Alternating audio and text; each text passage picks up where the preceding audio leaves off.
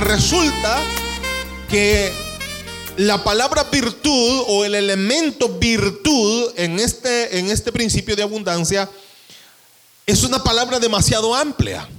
Es demasiado amplia. Así es que si usted tenía un concepto, que a lo mejor lo vamos a ver ahorita, eh, es parte, ¿verdad?, de un gran concepto que delimita el término virtud. Así es que virtud, solamente para que vayamos teniendo una idea, es la capacidad y la determinación de una persona para definir qué es lo que está bien y qué es lo que está mal. Amén. Eso es, una de las definiciones de virtud. Pero también podemos decir que virtud es valor. También podemos decir que virtud es hombría. Alguien que es, ¿verdad? Ah, de acuerdo a su naturaleza. O, sea, del mismo modo podemos decir alguien que es muy hombre y alguien que es muy mujer. No sé si me estoy explicando. Algo muy de su naturaleza. Algo que es eh, parte de él o de ella. Entonces podemos decir que virtud es valor, es hombría, es excelencia. Es una de las cualidades positivas del ser humano. Y también es la actividad o fuerza de las cosas, oiga bien, es la actividad o fuerza de las cosas, oiga esto, para producir un efecto. Vamos otra vez a 2 de Pedro capítulo 1 y versículo 5 y veámoslo en qué orden el apóstol Pedro nos enseña este elemento del principio de abundancia. Segunda de Pedro capítulo 1, versículo 5. Lo tienen abierto ahí, ¿verdad? Así que dice, vosotros también poniendo toda diligencia, por esto mismo a la diligencia, añadid, dice, ¿qué le vamos a añadir? Fe. Y a la fe, virtud. Algo de esto nos habla Santiago en su carta, la fe y las obras. Usted no puede decir, pastor, yo tengo una tremenda fe si usted no tiene virtud en usted. Es decir, vuelvo a decir esto, la actividad o la fuerza o la acción que permite producir un efecto. Una fe, dice Santiago, por sí sola es, es vana. Es más, la fe no se puede ver. Usted no puede decir, venga pastor, quiero mostrarle mi fe. Eso es lo que dice Santiago. Usted no, si me va a enseñar su fe, ¿qué me va a enseñar?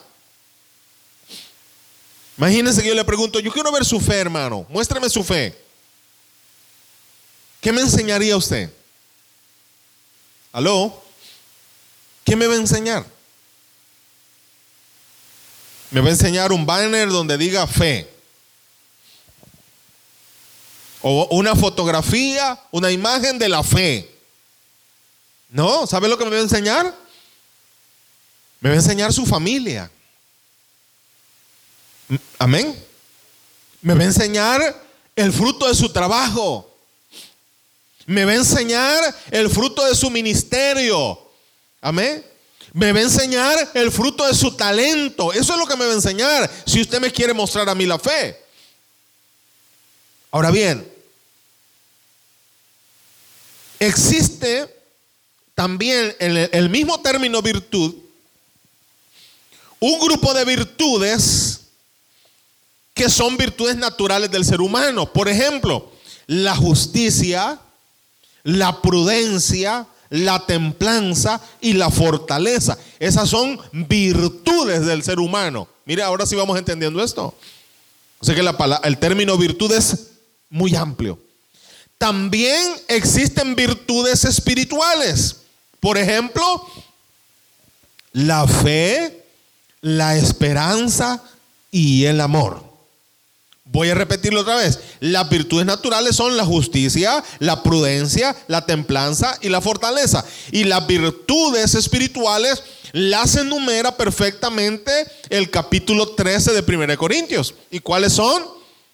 Fe, esperanza y amor. Ahí están las virtudes espirituales.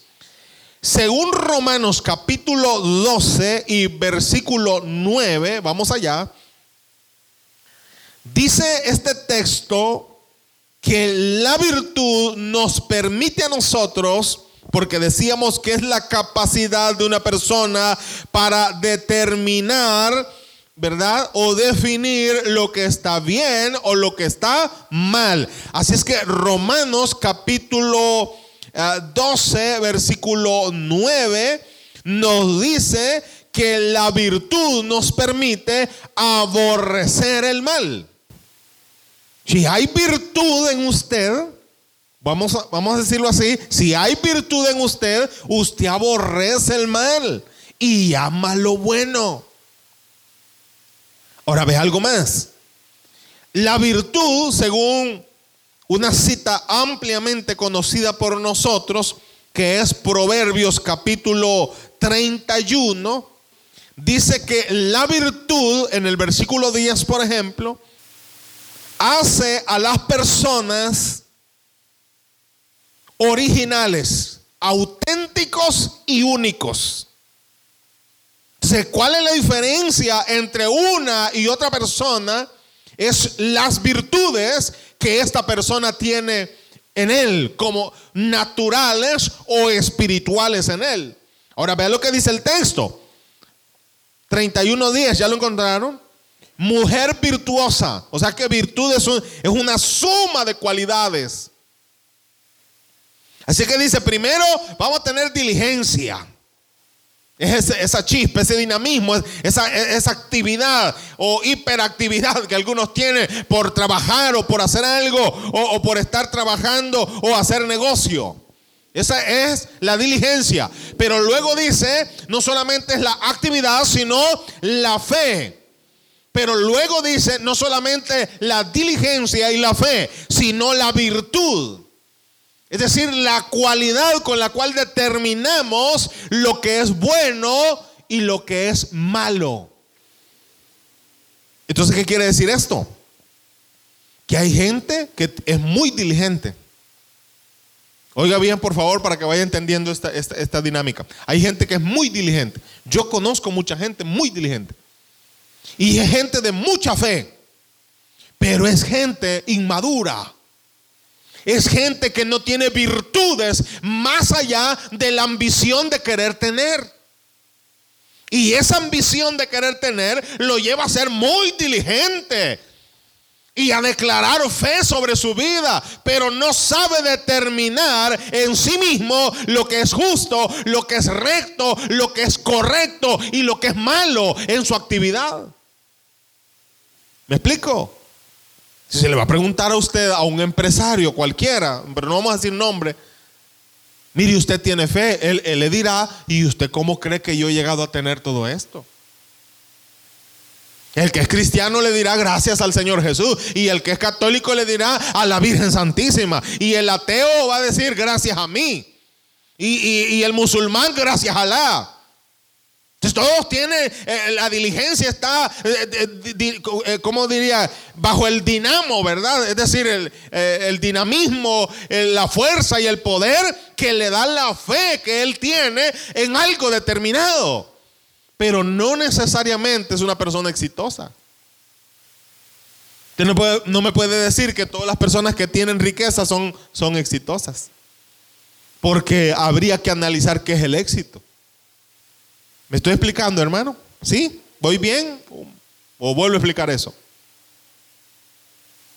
Entonces, si solo tiene diligencia y no tiene fe, usted tiene algo incompleto. Eso es lo que quiero decir.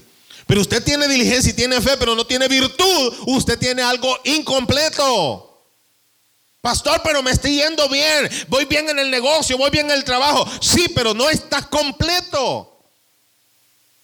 Porque Pedro nos enseña una serie de elementos que se relacionan entre sí y que permiten que se active, óigame bien, en el orden de lo espiritual, el principio de abundancia en nuestra vida. ¿Y de qué le sirve a alguien tener dinero si no tiene virtud? Amén, hermano. ¿De qué le sirve? Todo su dinero, toda su riqueza, ¿de qué le sirve? Si no tiene la capacidad de ser justo, de ser recto, de saber qué es lo malo, de saber qué es lo bueno. Así es que la virtud nos hace únicos. La virtud nos da identidad.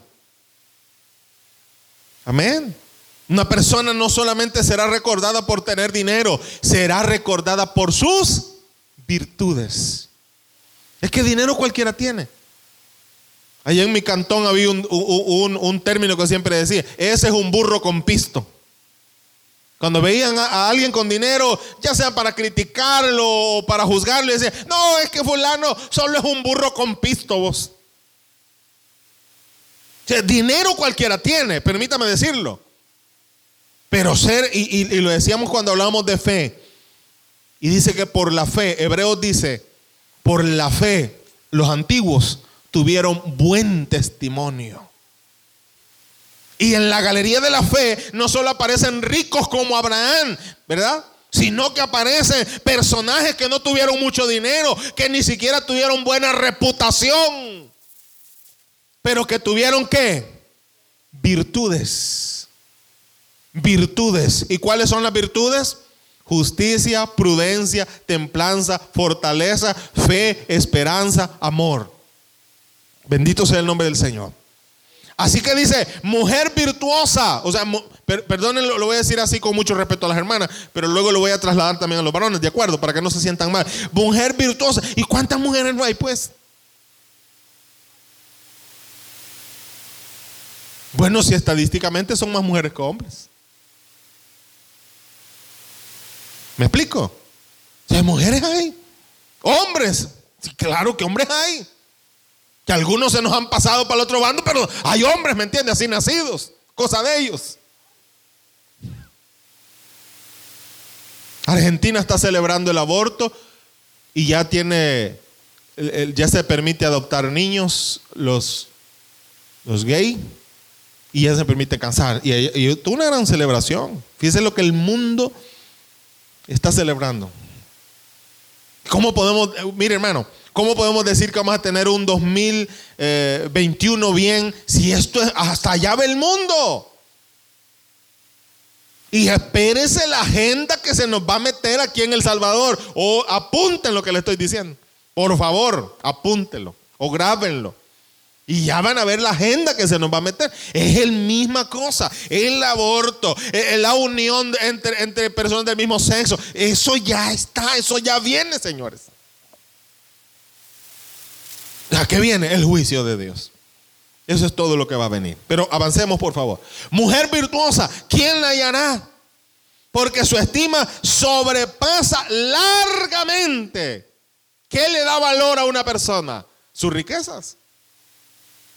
¿Qué le da valor a una persona? Su capacidad para hacer dinero. ¿Qué le da valor a una persona? La fe para hacer milagros. No. Óigame bien, lo que le da valor a una persona y lo que lo hace único son sus virtudes. Y en general como virtud decimos la capacidad de discernir, de determinar lo que es bueno y lo que es malo. Amén, hermano. ¿Logramos entender eso? Bien. Avancemos al, segundo de los elementos de segunda de Pedro capítulo 1, por favor. Y el siguiente elemento, si tiene su Biblia abierta ahí, identifíquelo por favor. ¿Cuál sería el siguiente elemento? Y le vamos a añadir, esto es una receta, ¿ya vio usted? ¿Ya ha leído recetas de cocina? Y dice una cucharadita de sal, media cucharadita de azúcar, dos huevos, media taza de harina, bueno, usted está leyendo una receta. Y dice, primero diligencia, añádale un poco de fe. Y luego le agrega virtud. Amén. ¿Cuál sería el siguiente elemento? Conocimiento. ¿Cómo es esto, hermano? Diligencia, fe, virtud conocer. Es decir, es la condición, el conocimiento, un, concepto simple, el conocimiento es la condición en la cual estás consciente de la realidad, de los hechos verdaderos, tangibles, importantes y relevantes que suceden a tu alrededor. Eso es el conocimiento. Estar consciente de lo que está sucediendo a tu alrededor. Simple, ¿verdad? Ahora bien, el conocimiento, según Colosenses capítulo 2 y versículo 3, es el más grande tesoro que el ser humano puede tener. El más grande tesoro. Mis respetos para aquellas personas que viven continuamente anhelando y buscando el conocimiento. Alguien dijo aquí, y, es miembro de esta iglesia, y si estuviera aquí igual lo voy a decir. No tengo ningún problema. ¿Verdad? Pero no está aquí, pero si estuviera igual lo dijera. Dijo, ¿y para qué tanto estudio? Él ni estudia. ¿Y para qué tanto estudio? ¿Qué tanto diplomado? ¿Qué tanto aquí? ¿Qué tanto allá? Uno como pastor pudiera decir tantas cosas, ¿verdad, hermano? Si es que uno herramientas no es que le faltan. Lo que pasa es que tiene que echar mano de la virtud. Y una de las virtudes es la prudencia, no porque solo pica uno, y de ahí quisiera descoserse y decir todo, pero no puede. Mire, hermano, no se prive del conocimiento. Conozca. La peor desgracia del ser humano es la ignorancia. ¿Me explico? Es decir, no estar consciente de los hechos reales que están sucediendo a su alrededor. El conocimiento, dice Santiago en su carta, capítulo 3, versículo 13, relacionado a lo que acabo de estar diciendo, el conocimiento verdadero, porque no es solo conocer, ¿verdad? El conocimiento verdadero solo puede ser evidenciado a través de la práctica. Porque por otro lado, hay gente que sabe mucho, pero no hace nada. ¿Me explico? Hay gente que, que bárbaro, hermano, tiene una manera de, de conocer, saben tanto, están letrados y versados en muchos temas. Pero aunque saben mucho, no hacen absolutamente nada. Usted no, será juzgado, oígame bien, directamente por lo que sabe, sino directamente por lo que hace o por lo que deja de hacer. Bendito sea el Señor.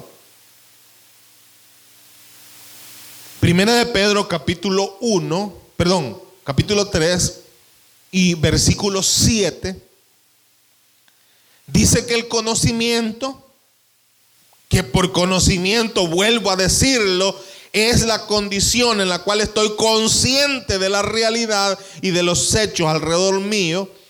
Dice que el conocimiento nos permite una mejor relación con las demás personas. Así que ahí eh, Pedro aconseja a los maridos que vivan con sus esposas, ¿cómo dice? Sabiamente. El conocimiento nos permite a nosotros tener una mejor relación. Amén. Por ejemplo, si yo veo a alguien que está mal encarado, favor que nos han hecho ahora las mascarillas, ¿verdad, hermano? Ya la cara de limón ya no se le ve, solo los ojos de limón se le ve.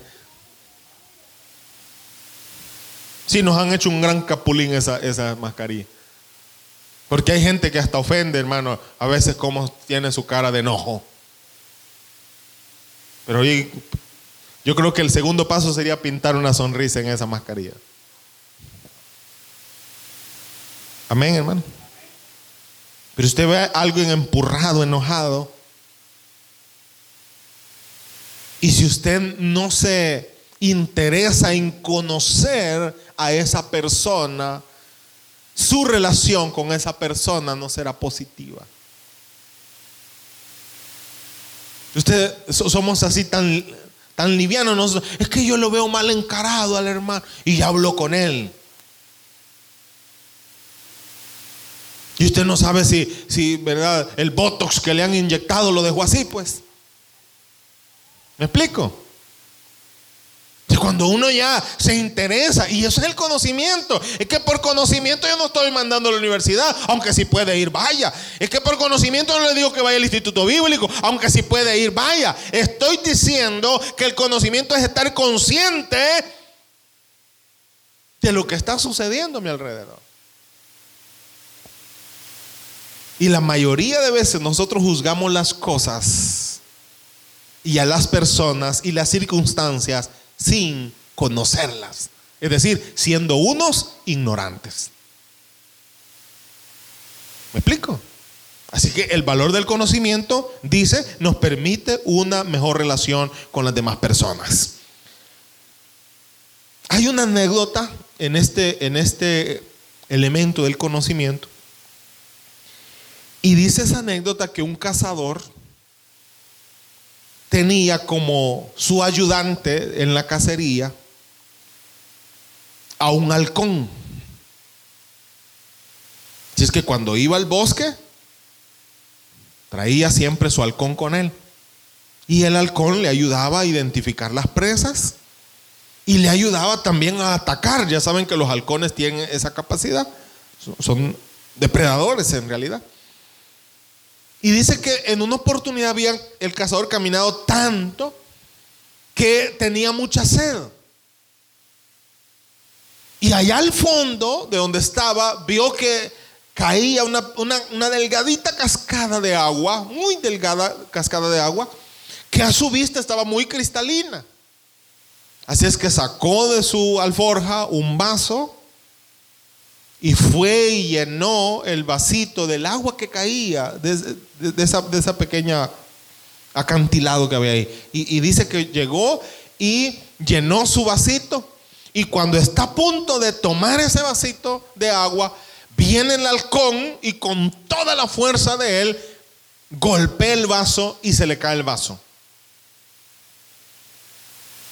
Entonces el hombre está muy enojado, está sediento, se le ha caído el agua recoge nuevamente el vaso, vuelve a llenarlo e intenta de nuevo volver a tomarlo. Y el halcón nuevamente vuelve a hacer lo mismo. Y va por la tercera vez, ya él está muy furioso, agarra el vaso, vuelve a llenarlo, está a punto de tomarlo y viene el halcón y bota otra vez el vaso.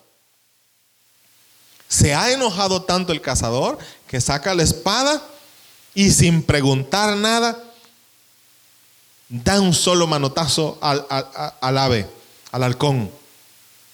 Y con toda presteza ha herido al halcón y cae al suelo. Y el, el halcón está en el suelo sangrándose. Pero en ese momento, escuchen bien esto, él pensó, ¿por qué, ¿por qué este halcón lo hizo? Así es que, dejando al ave en el charco de sangre, subió el pequeño acantilado. Y cuando llegó arriba, su sorpresa es que el chorrito de agua que caía venía de una pequeña poza que estaba arriba, en la cual estaba una serpiente venenosa que se había muerto. Así que el agua que estaba cayendo era agua venenosa. Eso es lo que nosotros solemos hacer, ¿sabe por qué? Por ignorantes. Lo que hacemos es menospreciar al que nos avisa. Lo que hacemos es criticar. ¿Cuántos aquí, y por qué vamos a hablar de tu iglesia si es aquí, no me han criticado a mí como su pastor? Que se le haga chicharrón la lengua. ¿Ah? ¿Cuántos no me han criticado? ¿Y qué es lo que ha hecho eh, eh, eh, el pastor? Aconsejarlos y que yo no les he hecho otra cosa. Y sabe, para uno de pastor es bien duro cuando ya vienen pastor, fíjese que usted tenía razón. Esto y esto me pasó, pastor. Pero antes le has tirado el filazo al pobre halcón, porque no sabes, por ignorancia. Y no solamente al pastor, a tu papá, a tu mamá, a tu esposa, a tu hijo, a tu esposo, a tu patrón. ¿Cómo se defiende uno? ¿Y usted qué sabe? No se metan en mi vida. Mire, cualquiera que tiene la capacidad y Dios lo manda a darle un consejo, es porque de alguna manera tiene un poquito más de conocimiento que quiere compartirlo con usted para que usted no sufra, para que usted no le duela. Y usted o yo vengo de ignorante a juzgar y a dañar a esa persona que se interesa por nosotros. ¿Ven la importancia del conocimiento? Alguien me dijo una vez, mira, una buena, una buena manera de siempre estar dispuesto a recibir conocimiento es actuar como ignorante. Y, vaya que tiene razón. Cuando yo veo a alguien enojado, alguien de aquí que anda un poco más cerca de mí o mi esposa, sabrá lo que digo. Quizás algún problema tiene. ¿Sí me explico? Usted no. Ah, semejante chirudo. Fufuru, a ver qué se cree el acabado ese. ¿Eh? ¿Sí o no? Pero no, no, no, porque usted cree que ya sabe todo. Usted se cree el hombre y la mujer del mundo que ya maneja todo. No, mi hermano, hay cosas que usted no sabe. Y mejor pecar de ignorar algún problema de tener, a saber si no anda enfermo. ¿Me estoy explicando? Dice, a la diligencia, a la fe y a la virtud, el siguiente ingrediente es conocimiento. Hay gente que hace muchas cosas eh, y es muy activo en el servicio al Señor, pero es muy ignorante. El conocimiento te da madurez, por eso dice la Biblia, no un neófito, para que no caiga en qué? En la condenación del diablo. Usted necesita conocer, interésese por conocer. Y para finalizar, y no menos importante, dominio propio. ¿Qué es dominio propio? La cualidad que nos permite evitar los excesos y vivir con moderación.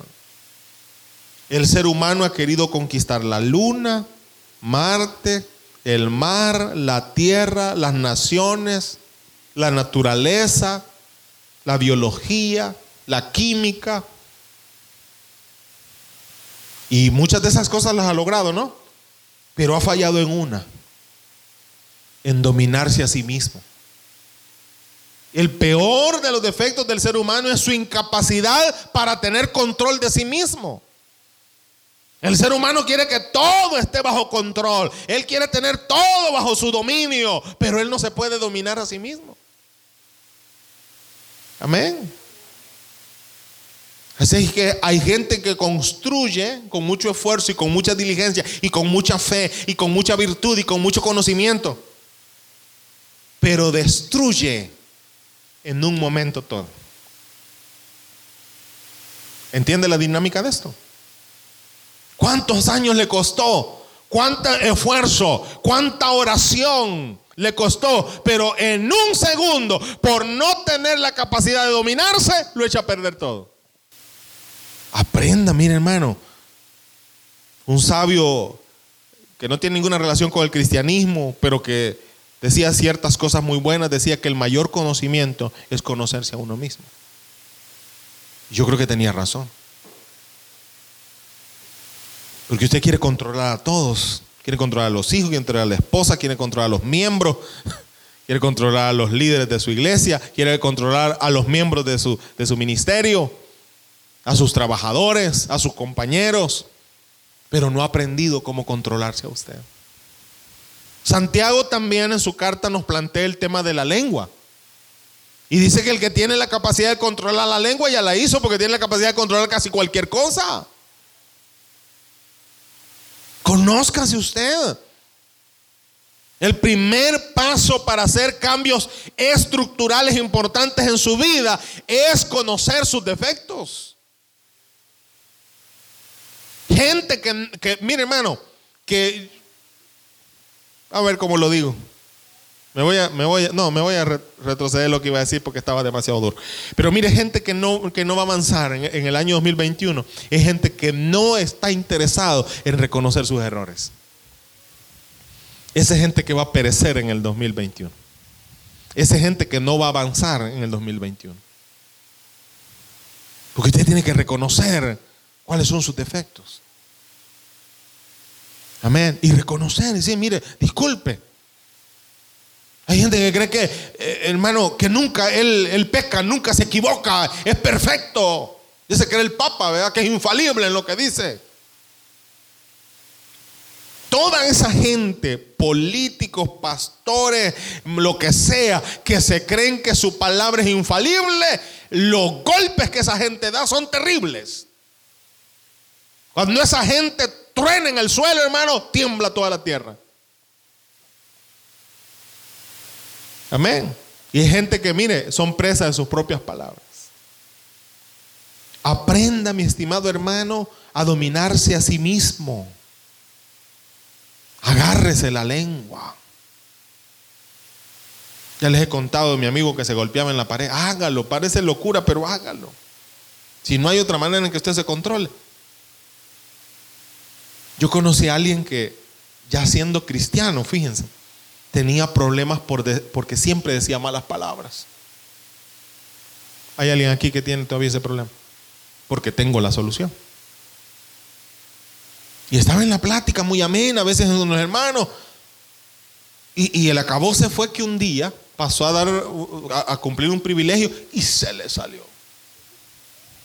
Imagínese el oso, ¿verdad? Entonces dijo, mire, esto hay que solucionar y le pidió a alguien el siguiente favor, mira, te voy a pedir este favor porque sos mi hermano y te tengo gran confianza. Cada vez que yo digo una palabra, golpéame la boca. Y el otro le dijo, pero te vas a enojar. No, no, no, no, te doy permiso. Cada vez que me ve, oigas que yo digo una palabra, dame en la boca. Alguien que se quiera apuntar, yo puedo hacer esa terapia. Hay una palabra que no la puede dejar. Ahí Obviamente no me va a decir a mí, vea, porque puede ser algo terrible. Pero dígale a su esposa, hombre. El, mire, el primer elemento sería la, autogestión, es decir, la capacidad de yo comenzar a dejar esa palabra. Pero si usted cree que no puede, pida ayuda, vaya a terapia. Y esta es la mejor terapia. El bofetón.